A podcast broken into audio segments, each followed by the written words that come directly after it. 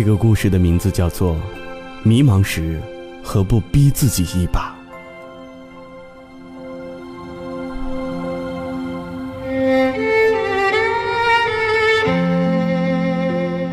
H 是我的大学同学，我认识他是在其中的一次课堂展示上。通识课程枯燥无味，很多同学无非是为了获得两个学分，简单的翻阅资料应付考试。H 排在靠后的次序展示，但他的出场却让我耳目一新。震惊我的并不是炫酷耀眼的 PPT。而是他颇具创造性的观点和旁征博引的论据，可见，H 在课下是花了真功夫的。那会儿，我的学习和生活一塌糊涂，早上睡到十点，中午匆匆叫个外卖，下午翘课睡觉，晚上熬夜联机打 DOTA，直到考前才会拖着疲惫的身体去课堂等着老师划重点。这并不是个例，颓废的气息弥漫在整个宿舍。其实，大家都很迷茫，没有老师和父母的谆谆嘱咐，谁来定义大学生活呢？谁知道哪些事情才是有意义的，可以直接左右以后人生成败的？谁又知道纷繁复杂、诱惑丛生的社会当中，哪一条才是通向理想彼岸的正确道路？很长一段时间内，我都相信，大学生活就该如此。H 的出现让我对自己的认识产生了怀疑，我开始留心 H 的生活。每天早上，他都是六点半雷打不动起床，在小树林背诵一个小时的英语之后，便按时上课或泡图书馆。中午，H 会休息半个小时，如果下午没课。他总是习惯性的去打排球。半年之后，他已经可以和体育系的学生一争高下。每次考试，H 成绩都是名列前茅的，但他绝对不是传统意义上的好学生。他常常会因为观点不同和老师激烈的辩论，有理有据，却没有半点情绪发泄。对了。H 组织的一台都不能少的活动，还成为了校园十佳。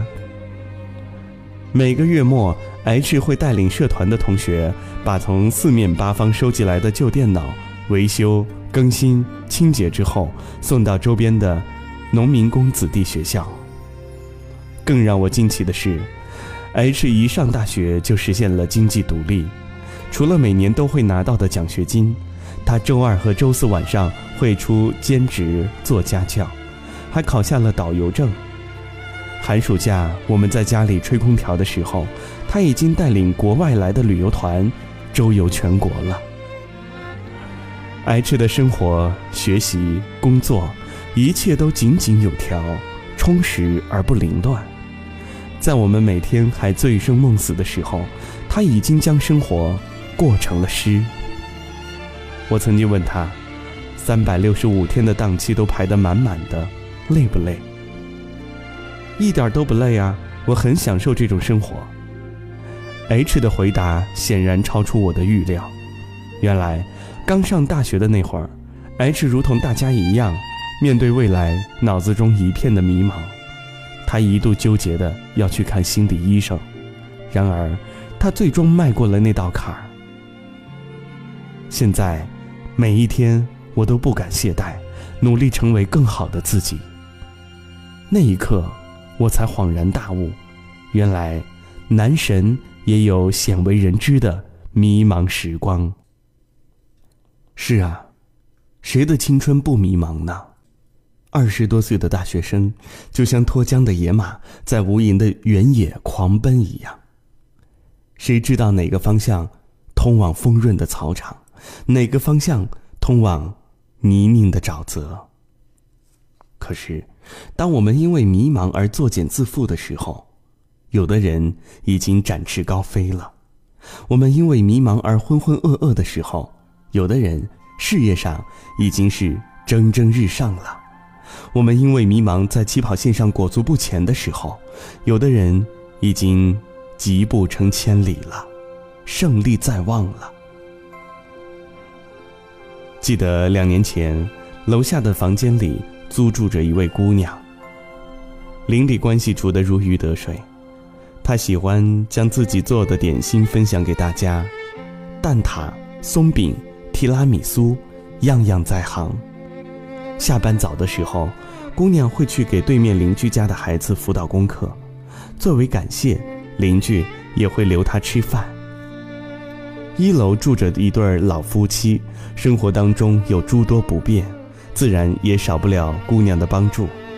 网上购物、手机聊天、医院挂号这些生活琐事儿，她都主动承揽。那会儿我是刚刚毕业。北京巨大的生活压力常常让我整夜整夜的失眠。大家都很迷茫，你并不是唯一的。姑娘极力安慰我。原来，她刚来北京的时候也一样的无助，常常吃了上顿就不知下顿该怎么解决。每次发工资的时候，她又得精打细算一番。得留足富裕偿还信用卡的欠款，小姑娘还得和黑中介斗智斗勇，房子住着住着就得想着下个月往哪儿搬。工作上的事儿更是让姑娘烦恼透了。她在一家老国企上班，单位效益极差，可偏偏又被分在边缘部门。作为年轻人。这姑娘的工作被各种鸡零狗碎的杂事儿冲塞得满满当当，端茶倒水、收发快递、整理材料、更新电脑。办公室里的大叔大妈们也很难相处，他们永远热衷的话题无非是哪家菜市场的鸡蛋降价了，微信转发的段子说常吃石榴能防癌，楼下部门的阿姨上个月离婚了，等等等等。每提及此，姑娘总是十分伤感。她说：“那段时间特别迷茫，不知如何料理好以后的工作和生活，不敢想象自己十年后、二十年后会成为什么样的人。想改变现状，必须逼自己一把。”突然，姑娘眼睛当中闪耀起光芒。姑娘开始逼迫自己。在工作上精益求精，常常自愿加班、披星戴月，但无论多晚回家，他都要读一个小时的书。他甚至报了班，利用周末时间充电学习法语和 CFA，两年就考下了证书。姑娘的生活也逐渐丰富多彩，她要求自己每周必须学会一道新菜，练两次瑜伽。他强迫自己打开心扉，主动认识每一位邻居。他常常说：“如果连自己的家门都走不出，还怎么去看看世界呢？”半年之后，姑娘的才华被领导赏识，调到了销售岗，工资翻番，到年底拿到了十万元的奖金。毕竟。青蛙总是被温水煮死的，不是吗？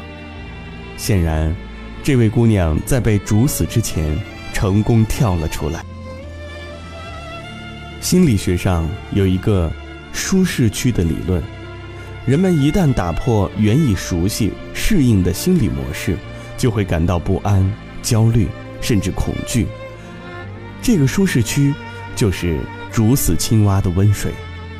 想走出迷茫，必然会触痛你的心理防线，逼自己一把，即使跳出来，才能避免就此沉沦的厄运。而你的舒适区一旦被打破，它的范围就会再次扩展，原本你认为不可能的事儿，也会变得易如反掌。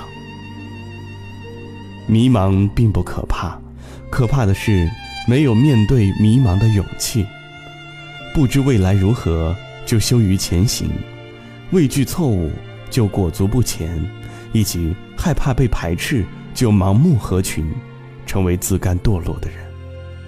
面对迷茫时，只有逼自己一把，才能走出窘境，看清未来。相信我，迷茫不是你一辈子的避风港，咬紧牙关，逼自己一把，即使万分无力，也要迎难而上；即使前路曲折，也要大步迈开。即使心中怯懦，也要硬着头皮挺住；即使希望渺茫，也要永不言弃。当你坚持下来，你会惊喜地发现，付出的一切都是值得的。想想当年你咿呀学语、蹒跚学步的时候，如果不是逼着自己张开嘴、迈开步，又怎会知道这个世界的？五彩斑斓呢！留在抽屉的纸条，是你越过谁和谁的画面。偷偷穿越的小说，背着老师家长读好几遍。没谈过几场恋爱，却像约伴娘伴郎的腼腆。青春发育那几年。还许着小孩干爹干妈的诺言，入学时想着毕业，毕业却因离开友谊失眠。那时几首流行歌成了聚会 KTV 里藏在衣柜底，很丑却再没机会穿着上学。运动会的进行曲，偶尔却比老情歌还让人怀念。再见了相互嫌弃的老同学，再见了来不及说出的谢谢，再见了不会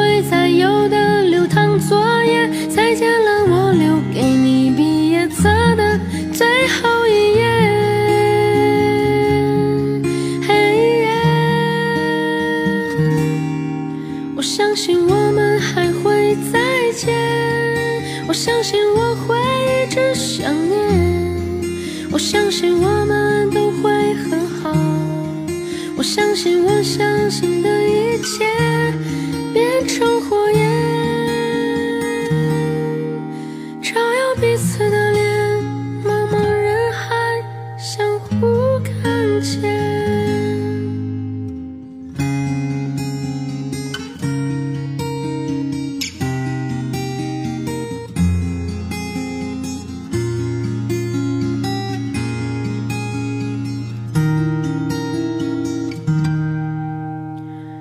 课桌上的都是答案，考试题和喜欢谁的答案。我们相互欠一些账，一顿午饭或两根火腿肠。为了拥抱那一个人，笑着哭着拥抱了整个班。毕业照总有些难看，每次看到却觉得特别的暖。再见了，相互嫌弃的老同学。再见了，来不及说出的谢谢。再见了，不会再有的流淌作业。再见了，我留给你毕业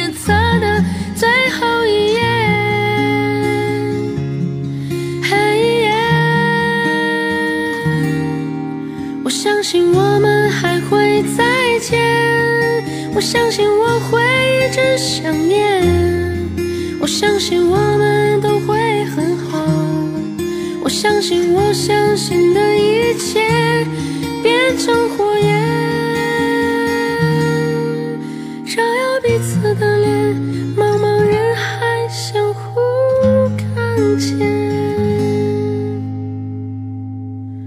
课桌上刻的我爱，少澎湃如海如今成了感慨。谁的青春不迷茫？其实我